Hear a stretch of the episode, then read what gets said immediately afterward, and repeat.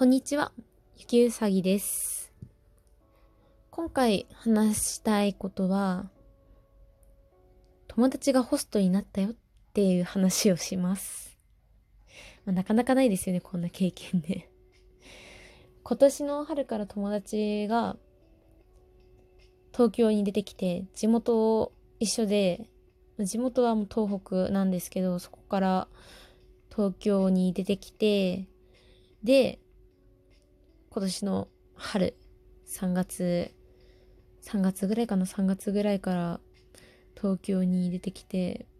今歌舞伎町で友達がホストやってるんですけど、友達がホストになった時ってどう接したらいいのかわからなくなるんですよね。てかわからなくなったんですよね。今までもうだいたい3年ぐらいかな。3年ぐらいのその友達との仲なんですけど、まあ学校は別だったんですけど、まあ何回、何回も結構一緒に遊んだりしてて、で、まあその友達は、その大学、どうしても入りたい大学があって、で、そこに行くために、いろいろこう勉強したりなんだりしてて、で、あまりその友達の家庭が余裕がそんなにないお家だったので、まあ、結構高校の時からずっとバイトしてて、その、バイトで貯めたお金で自分でお金を出して受験したり、あと学費だり出したりとかしてて、友達が。で、それで、まあ、そのホストになった理由っていうのも、もうずっと話は聞いてたので、自分のその学費とか受験費とか出すためにお金を貯めるんだっていう話はずっと聞いてたので、最悪失敗したらホストになるっていうのを聞いたんですけど、でも実際、こう、なんだろう、住む世界が変わっちゃったので、どう接したらいいのか本当にわからなくて、お店に来てくれだなんて言われても、私はもう普通の一般的な、一般的な一人暮らしをしている大学生なので、普通にこうアルバイトとかしてても、月で稼げるお金ってたかが知れてるんですよね。まあ、いっぱい入って、でも授業とかあるから、本当にいっぱい入って、もらうお給料もまあ、普通に考えたらまあ5万円、5万円からですよね。5万円から、あ、いっぱいもらえたみたいな感覚なので、私の通ってる大学の授業とか、時間割とか的に。でもそんなお金で、お店に来てくれってその友達から言われても、けないですよね、普通に考えたら。仕送りもそんなにいっぱいもらってるわけじゃないですし、普通に生活費で、食費だけでも月、ね3万円するかなってぐらいですし、自分で自炊とか頑張っても、まあ、3万いかない2万、2万5千円で収まったらいいかなぐらいですし、なかなかね、どうその友達を応援するかっていうのもありますし、そういう話をまた別で大学で通ってる友達にちょっとちょろっとお話ししたら、なんか、そういうことは縁を切った方がいいよって言われたんですけど、でもずっと話聞いたりしてて、なんかそう簡単に縁を切れるってわけじゃないんですよね。いろいろ話聞いて、まあ応援できるところがあったら応援するよっては言ったんですけど、でも今こうコロナが流行ってて、私、実家に帰ってたんですよ、ずっと。こう、なんか緊急事態宣言とかっていう話が出る前から、春休みは始まってたので、大学の春休みは。春休み入って、すぐ地元に戻って、で、本来であれば、その大学が始まる2週間ぐらい前に、こう東京に戻ってきて、で、バイトたりなんだりを、ちょっとその2週間ぐらいでいっぱい入って、でも準備しつつ、で、大学始まるよっていう流れを想定したんですけど、それで、まあ戻ってこれなくなっちゃって、そうですね、2月、3月、2月ぐらいが2月下旬に地元に戻って、で、そこから、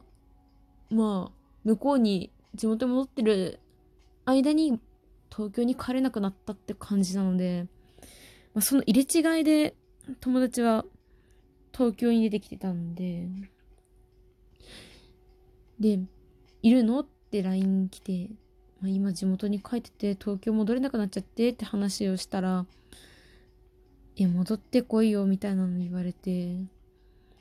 で、戻ってこいよって言われたって、で、ずっと話は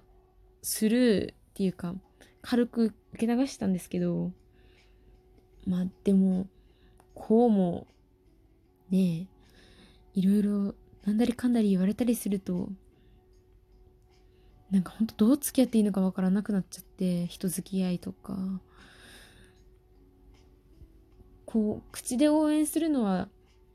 それは応援って言わないんだよとかなんかすごい急に言われたりとかして、言いたいことわかるんですよ。そのホストの世界っていうか、そういう商売の世界に入ったりとかしたら、やっぱ実力っていうか、売り上げが、売り上げで左右されるっていうのは、まあその世界に全然詳しくなくても大体想像するじゃないですか。わかるじゃないですか、そんなのは。わかりますけど、わかるんだけど、普通にこう一般的な生活をしている若者、若者にそう言われても、まだ二十歳にもなってない人に言われても、ま、その売り上げ的に応援とかできないですし、な、なんだったら友達にそうお金を要求するって思っちゃって、余裕があれば別にお店に行ってあげてもいいけど、行ってもいいけど、まあ、もちろんそんなお金使えないし、もう1万円、1万円出したらいい方だと私は思うんですけど、そういうことを友達に言うのかなって思っちゃって、友達だったら友達なりの、その、相手の言う応援の仕方っていうのはあると思うんですね、私は。普通に。例えばですけど、こう、自分で作ったご飯の余りとか多めに作ったご飯をタッパーに入れて、はい、あげるみたいなのとか、そういうのはできると思うんですよ、私でも。それでも、お店の売り上げとかに関しては協力はできないと思うんですよ、普通に。こう、一般的にまだお仕事にもついていなくて、アルバイトの身で、しかも普通の飲食店のアルバイトで出せないですよ、普通考えたら。どう接したらいいのかっていうのが本当に、本当に最近の思ってるところなんですよね。うん。それでなんかね、水商売とかそっちの方に、方で働いたらいいじゃないとかなんか軽く冗談みたいな感じで言われるんですけど、それは、まあ、親にも心配かけますし、できないですよ。そんな簡単には。うん。それ何より学校に通ってる分際でそんな夜遅くまで働くようなところでまず働くってことがなかなか難しいですし、家の近くの、家の近くの飲食店でクローズまで入るっていうのはわかりますけど、それでもね、1時までとかやってるお店で働いて、しかも帰ってくるなんて、電車もないですし、終電絶対ないですし、送りあるよとかって言われても難しいですし、そんなのは簡単に手出せる場所じゃないです。うん。ね、お仕事が辛いっていう話もね、わかるんですけど、なんかいっぱいお酒飲ませてくるとか、っていう話聞いて、わあ、それは大変だなとか、なかなか、なかなかそんなすぐにできるようなお仕事じゃないなっていう話は、その友達からは聞いたので、そういうのは、ね、ホストじゃなくてもあるんじゃないかなとかって思いますし、そんな話聞かれたらもっとね、働きたくないですよね。